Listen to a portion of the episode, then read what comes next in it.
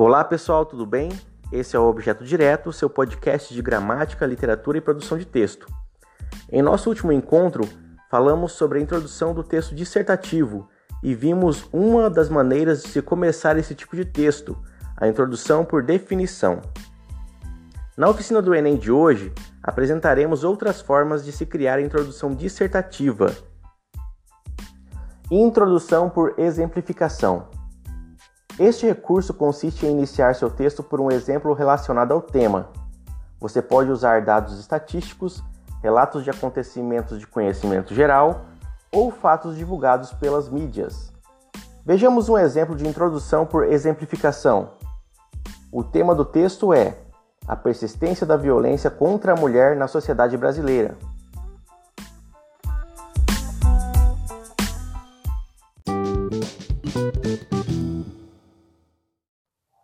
Segundo o Conselho Nacional de Justiça, CNJ, mais de 330 mil casos foram instaurados com a Maria da Penha entre 2006 e 2011. Esta medida, ainda que fortalecida pelas delegacias da mulher, são insuficientes e pouco eficazes, uma vez que são ações que não visam, diretamente, a mudança cultural e comportamental dos brasileiros.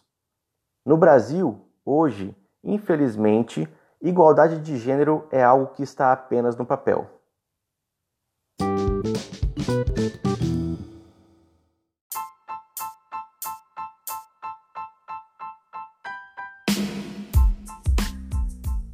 Observem que o autor começa exemplificando o tema, voltado para a violência contra a mulher, citando um dado específico: os mais de 330 mil casos envolvendo a Lei Maria da Penha entre os anos de 2006 e 2011.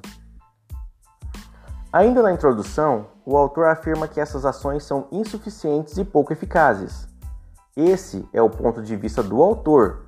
Outra pessoa poderia pensar diferente sobre isso.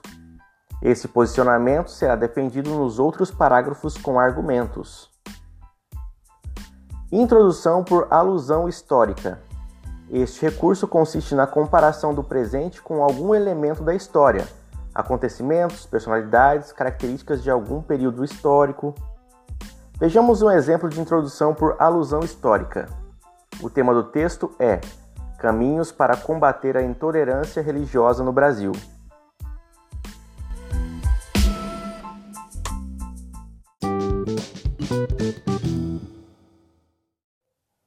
Período colonial do Brasil, ao longo dos séculos XVI e XIX, foi marcado pela tentativa de converter os índios ao catolicismo em função do pensamento português de soberania. Embora date de séculos atrás, a intolerância religiosa no país, em pleno século XXI, sugere as mesmas conotações de sua origem, imposição de dogmas e violência. No entanto, a lenta mudança de mentalidade social e o receio de denunciar dificultam a resolução dessa problemática, o que configura um grave problema social.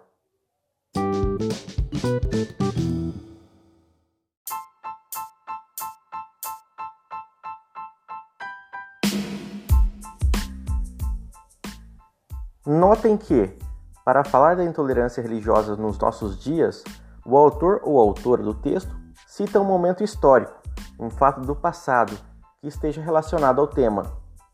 Isso cria a impressão de que ele ou ela conhece bem o tema, além de enriquecer os argumentos que virão nos parágrafos de desenvolvimento.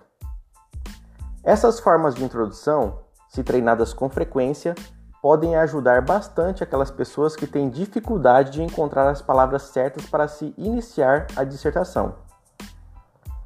Beleza, galera? Em nossos próximos encontros, abordaremos o desenvolvimento e a conclusão do texto dissertativo.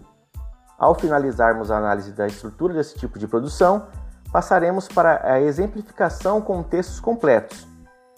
Deixem suas sugestões e comentários, assim poderemos fazer um conteúdo cada vez melhor para vocês.